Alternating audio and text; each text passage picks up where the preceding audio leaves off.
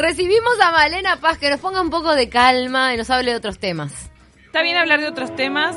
Perdón si escuchan un audio atrás que es porque estamos grabando algo al mismo tiempo. Para, Male, vos dijiste algo sobre besos. ¿Lo queremos decir o no? Porque ya que después viene Copelo a hablar de escenas eróticas. Estaba pensando en, en besos, en besos así históricos del, del cine.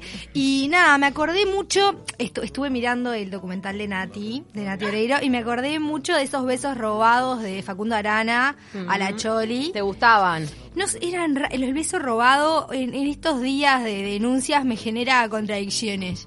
Pero había como una cosa ahí muy, muy entre paternal y erótica, eso de agarrarle la carita, la diferencia de altura y un traca, un beso ahí robado como...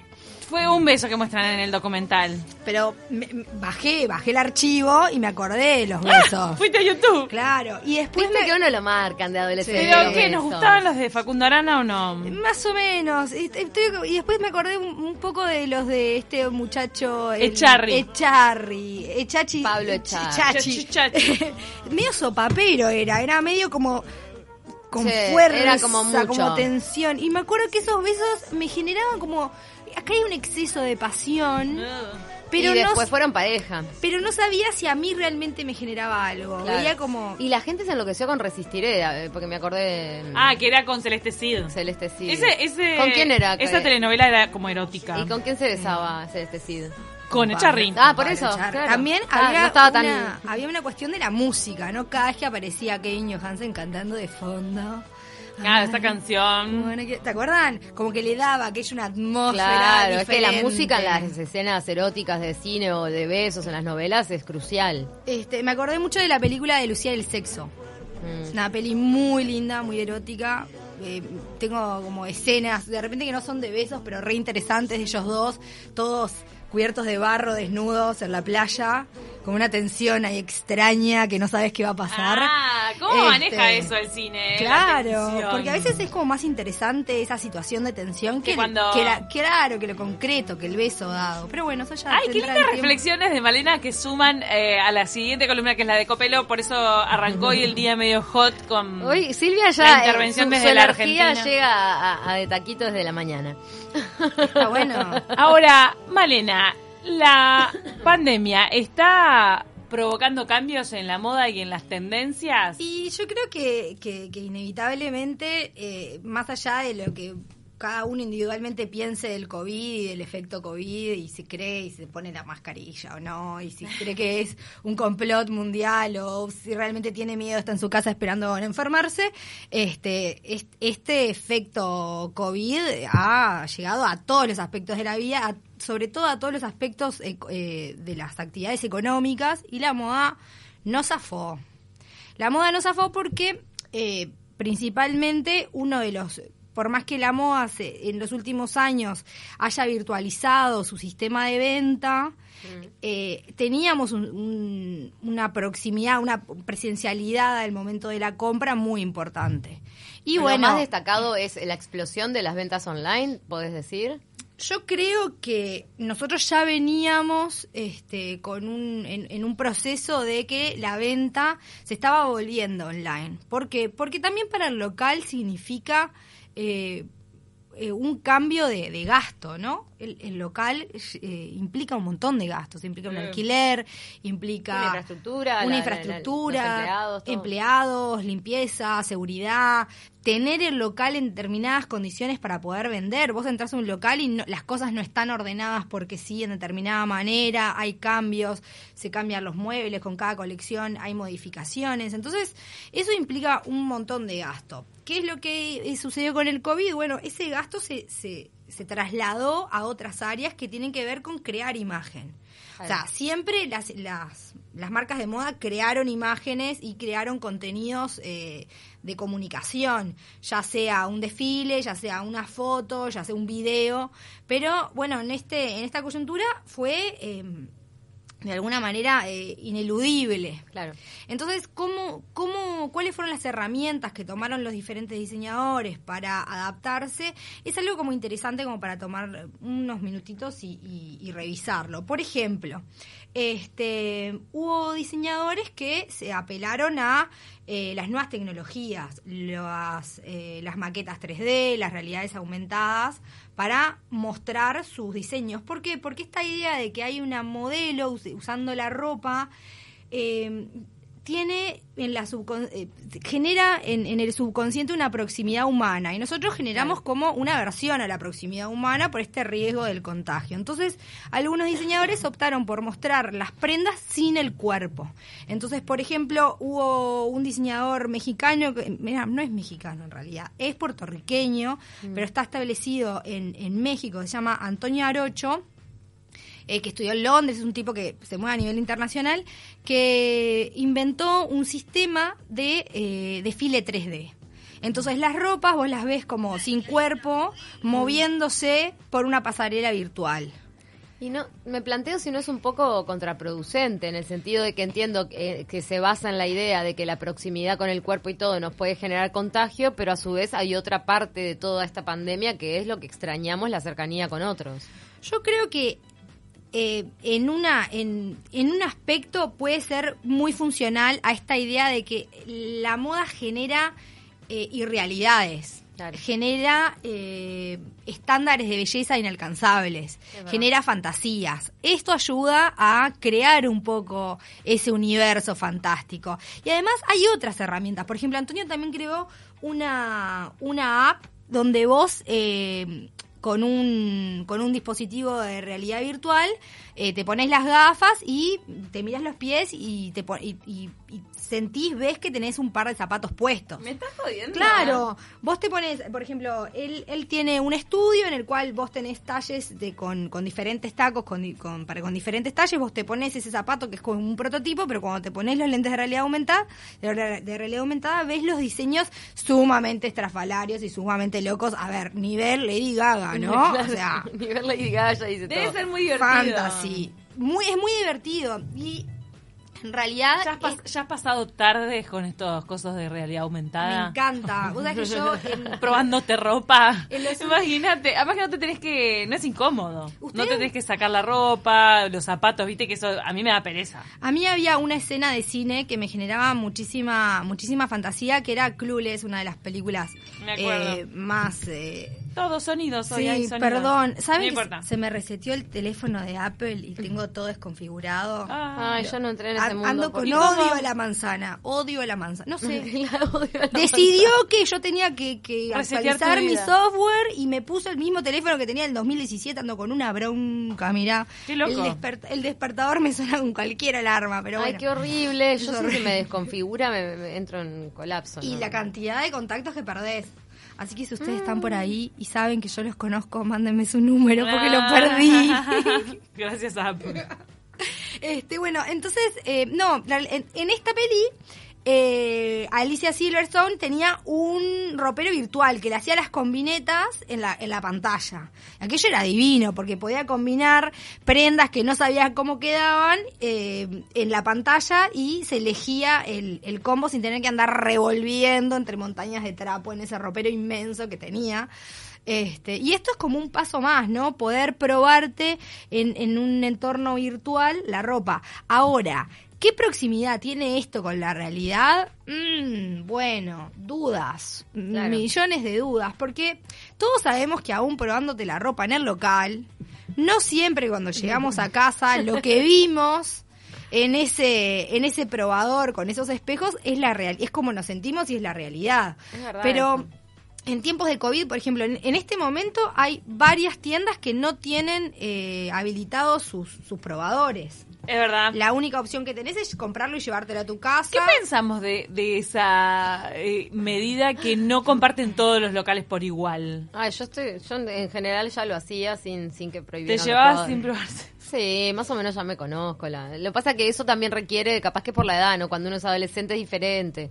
Este, después ya más o menos te vas conociendo el cuerpo, el corte y, y en general le pegás a ojo. Sí, estás, estás como más ducha, pero Claro. es, es raro, es raro tener que ir a comprarte cosas y no y no poder y no poder probártelas. Igual lo bueno es que generalmente los locales que tienen este tipo de políticas tienen reembolso. Claro. En Montevideo la cultura del reembolso es limitada. El reembolso es cuando vos compras algo, no te gustó, vas y te vuelven la plata, le volvés, eh, la prenda y, y Sí, acá no pasa acá no pasó nada. acá eso pasa en pocos, lo- acá, pero pocos no- locales. Y este Eso es un placer en otros países, realmente que uno se lleva, se prueba y devuelve lo que no. Hmm. Bueno, otra herramienta que han, que han desarrollado, por ejemplo, tiendas como Gucci, son como un probador virtu- virtual en una plataforma como Snapchat. Que vos tenés eh, realidad aumentada y te podés probar lentes, zapatillas y ves cómo te quedan. También tenemos la distancia con lo real. Otra herramienta han sido los desfiles virtuales, ya sea desfiles convencionales sin público, eh, hechos eh, pasados por streaming con una suscripción previa. Así se dio la Semana de la Moda de México, de Italia, de Nueva York, sobre todo ayudadas por plataformas eh, de marcas que colaboraban con, con la inversión en la interfase. La, la que yo he visto una y otra vez es Mercedes-Benz. Mercedes-Benz eh, redireccionó su dinero, el dinero que invertía en, en pasarela, en tener su propia pasarela, en canales de streaming, en colaborar con canales de streaming para difundir moda. Y así muchísimas marcas internacionales pudieron eh, presentar sus colecciones más o menos en tiempo y forma. Claro. Este, recordemos de que est- estos, estos, estos momentos son esenciales para la industria, porque de ahí se deviene qué es lo que se va a fabricar. Recordemos siempre que los desfiles son casi dos temporadas, dos, tres temporadas antes. Ah. Y eso es lo que Es lo que después se va a venir fabrica. en un año. Claro, es lo que se, es lo que se termina fabricando. Claro, son los disparadores de ahí va, después de toda la maquinaria de la industria. Y, y los grandes, nos- vos cuando ves desfiles, vos siempre ves a las celebrities ahí adelante, haciendo pose, pero los verdaderos invitados a esos desfiles son los compradores. Los compradores de las, Las grandes tiendas. tiendas por departamento que son los que hacen los encargos. Claro. Que es como realmente funciona la, la industria. O sea, a Gucci no le deja plata que vaya Beyoncé a sentarse a su desfile. porque Beyoncé se compra tres vestidos. Ah, claro. claro, que se compre tres. Lo que realmente te importa es que vengan los, comp- los compradores. O le mandas un vestido gratis al Para, avión. Para mí en un punto también pasa eso, ¿no? Como que, que se vista Beyoncé le arrima más gente.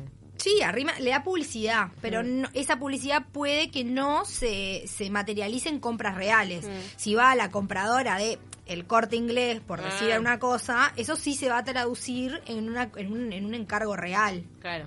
¿no? Bueno, después otro que otro otra triquiñuela que se vio mucho fueron eh, las, las empresas generando vínculos a través de las redes sociales con celebrities.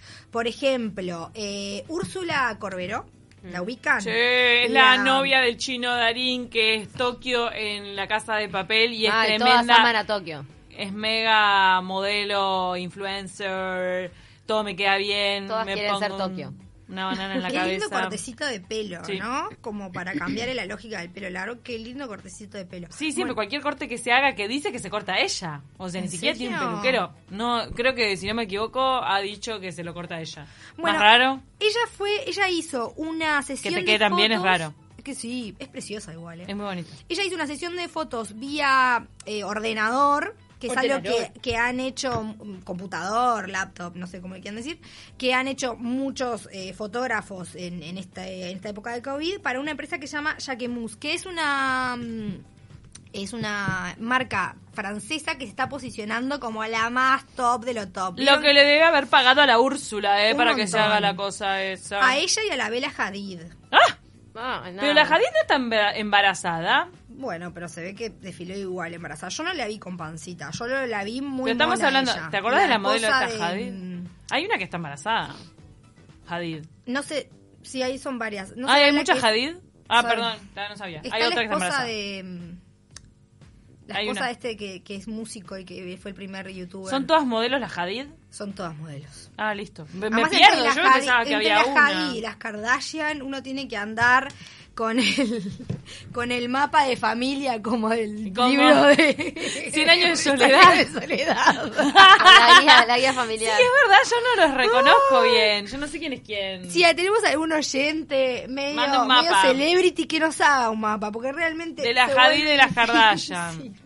Nos, mandan, nos mandan una remera con una frase tuya, Malena. ¿En Vos has calado hondo en el corazón de la gente, ¿eh? tanto así que dice, Malena, tirate una frase para una remera que diga, es un emprendimiento que conocimos más temprano, yo te sugiero una que diga shirt and pants meeting, encuentro camisa pantalón. Encuentro camisa pantalón pome- eh, polémico, a me Gabriel, encanta. a Gabriel, eh, nuestro oyente, le cambiaste la vida a vos y ahora eh, siempre hace que, que se encuentren bien esas Es que es re prendas de su vida. El otro, día, el otro día estuve mirando mu- muchas fotos de nuestro Prezi y está usando mucho chaleco.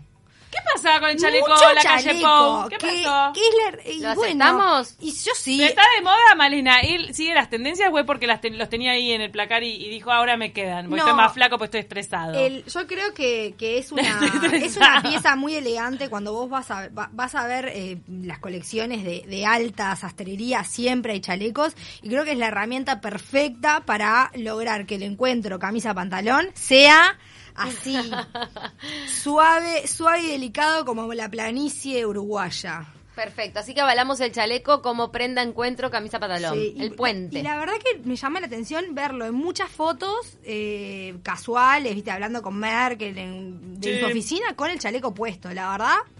Tengo que decir que de estilo venimos venimos bien.